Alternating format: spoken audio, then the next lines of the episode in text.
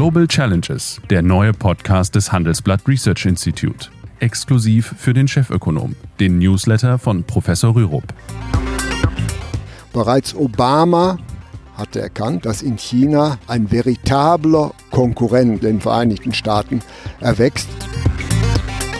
Ich kann mir nicht vorstellen, dass Johnson zu Kreuze kriechen wird. Seine Strategie besteht ja darin, die Bevölkerung gegen das Parlament zu instrumentalisieren. Ich fürchte, dass in der Tat sich äh, über Deutschland ein perfekter Sturm aufgebaut hat. Europa wird zerrieben, nämlich Europa ist ja so, wie es gegenwärtig konstituiert ist, eine Ansammlung von mittleren und Zwergstaaten. Mein heutiger Gesprächspartner ist nicht Sigmar Gabriel, er weilt im Ausland. Deswegen habe ich heute das Vergnügen, mit äh, Dennis Huchzermeier zu reden, der Experte für Konjunktur und Finanzmärkte. Und ich möchte mit ihm reden über die jüngst erschienene Gemeinschaftsprognose. Die Herbstprognose ist von besonderer Wichtigkeit, da sie die Grundlage für die Jahresprognose der Bundesregierung ist. Herr Huchtermeier. Vielen Dank. Wir selbst vom HI, vom Handelsblatt Research Institut, haben ja Ende September bereits unsere Konjunkturprognose vorgelegt. Wir sind eher relativ pessimistisch. Wir sagen für dieses Jahr nur ein Wachstum von 0,3 Prozent voraus. Äh, die Gemeinschaftsdiagnose spricht immerhin noch von 0,5. Allerdings der Unterschied zu unserer Prognose ist, wir glauben, es wird in den nächsten Jahren eher tendenziell nicht viel besser werden, wohingegen die Institute eher sehen, dass es doch zu einer Wachstumsbeschleunigung in den nächsten Jahren eher wieder kommen wird. Wie optimistisch oder wie realistisch äh, ist das aus Ihrer Sicht? Naja, wir sind ja der Ansicht, das hatte ich auch schon bereits mal dargelegt, dass die besten Jahre vorbei sind. Äh, das sehen die Institute auch, aber erst äh, so in einigen Jahren, wenn die Bevölkerungsalterung deutlich einsetzt. Und da sagen auch äh, die Kollegen, es kaum noch Wachstumsraten geben wird, die über einem Prozent liegen. Unterschiede haben wir, wie es jetzt kurz- und mittelfristig weitergeht. Hinter dem relativen Optimismus steht die Erwartung, dass die geopolitischen Konflikte sich nicht eskalieren, dass kaum noch Turbulenzen aus der Auseinandersetzung namentlich zwischen den USA und China die deutsche Entwicklung stören. Wir sehen es etwas anders. Wir sind nämlich der Ansicht, dass das, was gegenwärtig zwischen USA und China stattfindet, eigentlich ein Vorgeplänkel einer größeren Auseinandersetzung ist. Bereits Obama hatte erkannt, dass in China ein veritabler Konkurrent den Vereinigten Staaten erwächst. Und genau da hält Trump gegen. Und ich fürchte sogar, Stichwort Impeachment, desto eher wird er den Weg des politischen Konfliktes weitergehen und eben nicht zurückdrehen. Auf der anderen Seite, die jüngsten Daten äh, aus den Vereinigten Staaten sind eher nicht so gut, insbesondere in der Industrie. Donald Trump möchte nächstes Jahr wiedergewählt werden und äh, gerade das sind ja seine Wähler. Ja, wenn das der Fall ist, müsste er in der Tat kurzfristig äh, oder relativ kurzfristig zu einem Agreement mit China kommen. Mindestens genauso wahrscheinlich ist, da er sich in die Enge gedrängt fühlt, muss er eigentlich Stärke zeigen. Und die kann er eigentlich nur zeigen, indem er seinen eingeschlagenen Weg, also der Schutzzölle und, und, und weitergeht. Und wir dürfen natürlich nicht übersehen, dass die Industrie in den USA eine viel kleinere Bedeutung hat. Und deswegen könnte es sogar sein, dass er eben die Zollschranken weiter erhöht, in der Hoffnung, dass Deutschland noch größere Teile der Automobilfertigung von Deutschland in die USA verlagert und damit seiner Klientel einen Gefallen tut. Ist das besonders realistisch? Die Frage ist ja auch, äh, wenn er einen Deal will oder abschließen will, braucht er ja den Gegenpart, der das auch will. Und Xi äh, muss nicht wiedergewählt werden. Die Chinesen selber haben äh, einige Maßnahmen getroffen, um ihre Wirtschaft zu stützen. Kann China nicht einfach abwarten, bis Donald Trump vermeintlich nächstes Jahr abgewählt worden ist? Also Donald Trump mit Kriterien der strikten Rationalität zu beurteilen, führt oft in die Irre. Das ist belegt worden. Allerdings erlaube ich mir darauf hinzuweisen, ich nehme Ihr Argument auf, dass China in einer Wachstumsschwäche liegt. Das heißt, die erwarteten Wachstumsraten können nicht erfüllt werden.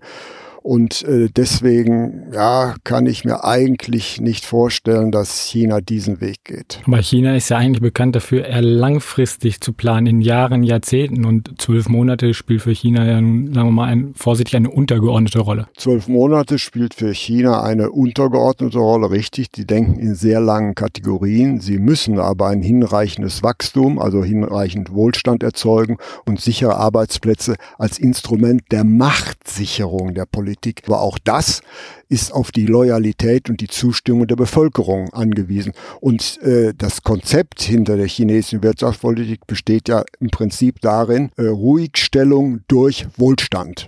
Das ist ja letztlich äh, das Konzept und ich glaube, da sind Sie relativ gut mitgefahren und diesen Weg werden sie meines Erachtens nicht verlassen. Welche Position wird denn Europa in diesem ganzen Konflikt einnehmen? Äh, die stehen ja immer noch die Autozölle im Raum und weitere Zölle auch, die jetzt erstmal nur verschoben sind, die ja im Grunde immer noch auf dem Trapez sind. Ähm, und wenn China und Amerika diesen Kampf führen, wird Donald Trump auch noch die zweite Flanke mit Europa aufmachen? Wiederum Frage. Wenn man rational denken würde, würde man das in Zweifel ziehen. Aber Meines Erachtens spricht viel äh, dafür, dass äh, Trump aus seiner Psyche heraus als stark und unbesiegbar zu gelten nicht scheuen würde, auch eine zweite Front zu öffnen, gerade im Interesse seiner äh, Klientel. Faktisch wären das Zölle auf deutsche Exporte, nämlich die anderen Länder haben ja keine relevante Autoindustrie. Letztlich ist, zielt diese Maßnahme auch auf Deutschland und Deutschland ist, wie wir ja wissen, ein Lieblingsgegner dieses Präsidenten. Ähnliche Züge Züge wie dem US-Präsidenten kann man ja auch dem britischen Premierminister zuschreiben, der ja nun um jeden Preis Ende dieses Monats, Ende Oktober aus der EU mit Großbritannien ausscheiden möchte. Ist das realistisch oder muss äh, Boris Johnson am Ende doch wieder in Brüssel zu Kreuze kriechen und äh, um Verlängerung bitten? Ich kann mir nicht vorstellen, dass Johnson zu Kreuze kriechen wird. Seine Strategie ist ja, besteht ja darin, die Bevölkerung gegen das Parlament zu instrumentalisieren. Das ja, ist ja letztlich äh, seine Strategie. Und er hat ja auch eine Rede gehalten, dass er noch einmal einen Vorstoß in Brüssel machen wird, indem er anbietet, dass man doch äh, Variationen äh, ja bei der Nordirland-Lösung hinkriegen will, also den Backstop in Frage stellen will. Das Datum hat er nicht äh, in Frage gestellt, obgleich es im Parlament ein Gesetz eingebracht worden ist, dass es den No-Deal-Brexit nicht geben soll. Genau das ist es eben. Und dann hat er versucht, das Parlament äh, stillzulegen für drei längere Wochen als ursprünglich geplant, was dann eben nicht geklappt hat. Ähm, führt das am Ende nicht zu einer institutionellen Krise in Großbritannien? Ist sie nicht vielleicht sogar schon da? Sie ist da und sie ist von Johnson gewollt. Nämlich seine Strategie besteht doch darin, eigentlich das Parlament, die parlamentarische Willensbildung zu desavouieren. Insofern kann man sagen, Johnson ist der, ist der gebildete Trump, der eben dann äh, jeden Angriff mit einem Shakespeare-Zitat unterlegen kann.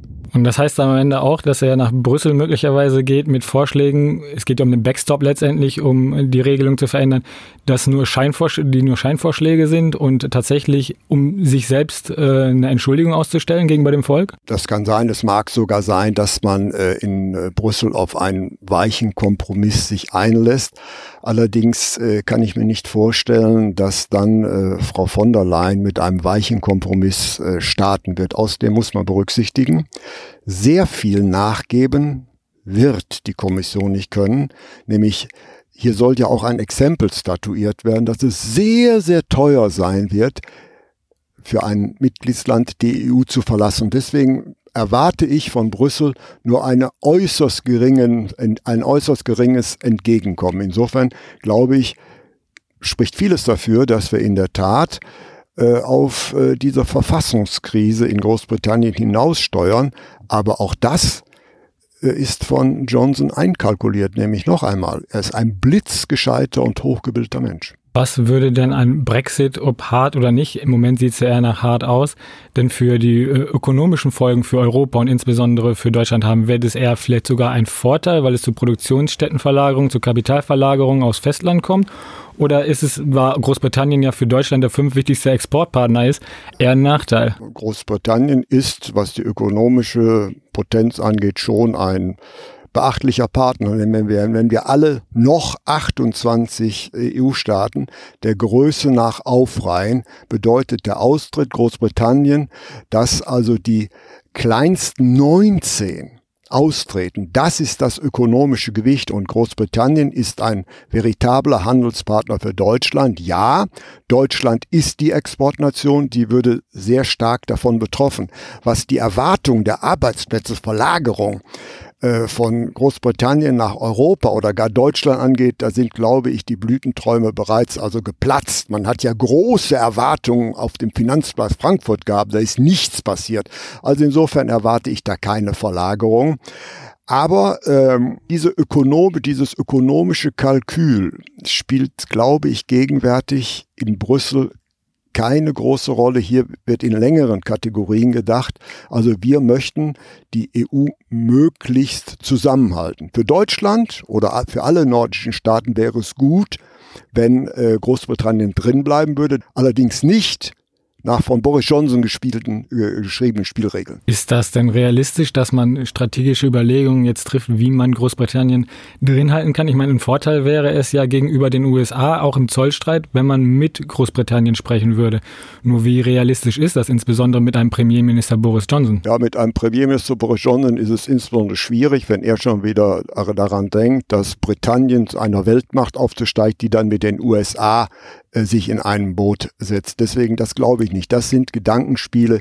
Jetzt geht es darum, kriegt man einen schnellen Kompromiss hin, der für beide Seiten, sagen wir mal, gesichtswahrend ist. Und wenn Sie mich persönlich fragen, sehe ich, bin ich da relativ skeptisch.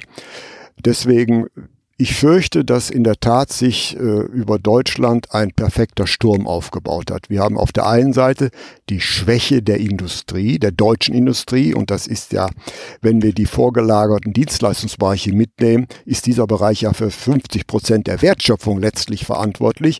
Und da haben wir äh, die außenhandelspolitischen Probleme, wir haben aber auch die technologischen Probleme, äh, die da reinspielen.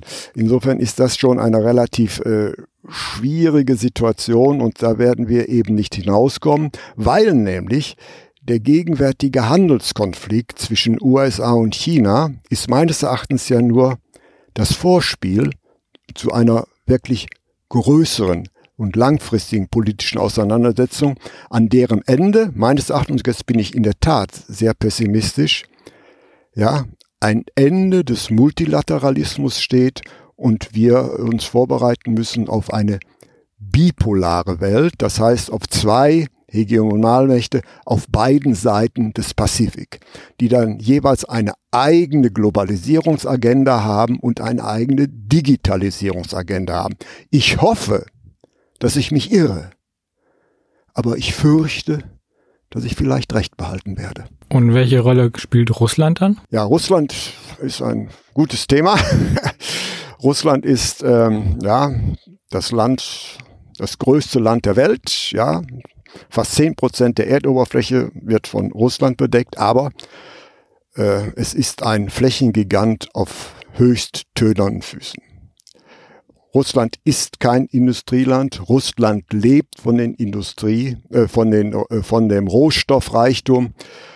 Ähm, Russland wird überschätzt. Das äh, russische Bruttoinlandsprodukt, wie es gemessen wird, ist deutlich kleiner, ganz deutlich kleiner als das von Italien. Es ist wahrlich keine Weltmacht. Man hat eine hohe Rüstungsindustrie, aber sonst hat man nichts. Es hat keine Industrialisierung stattgefunden.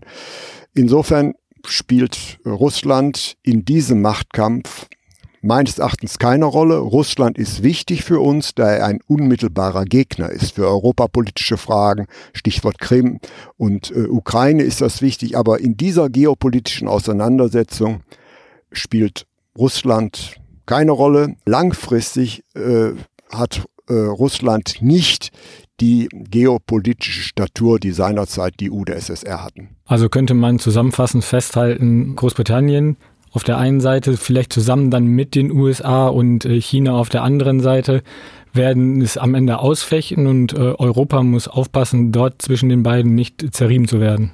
Das ist die große Herausforderung. Europa wird zerrieden, nämlich Europa ist ja so, wie es gegenwärtig konstituiert ist, eine Ansammlung von mittleren und Zwergstaaten. Und solange Europa nicht mit einer Stimme spricht, äh, wird die Stimme Europas nicht gehört. Aber wenn ich noch einmal kurz zurückkomme, äh, auf den Brexit zurückkomme, da mein, zu meiner Überraschung zumindest spricht Europa mit einer Stimme und zwar sehr lange schon einheitlich mit einer Stimme. Es kann die Einsicht der Kommission sein, um Europa wieder zusammenzubringen und es mit einer Stimme sprechen zu lassen. Das ist doch ein schönes Schlusswort. Ich bedanke mich, Herr Hochzermeier. Das war Global Challenges, der neue Podcast des Handelsblatt Research Institute.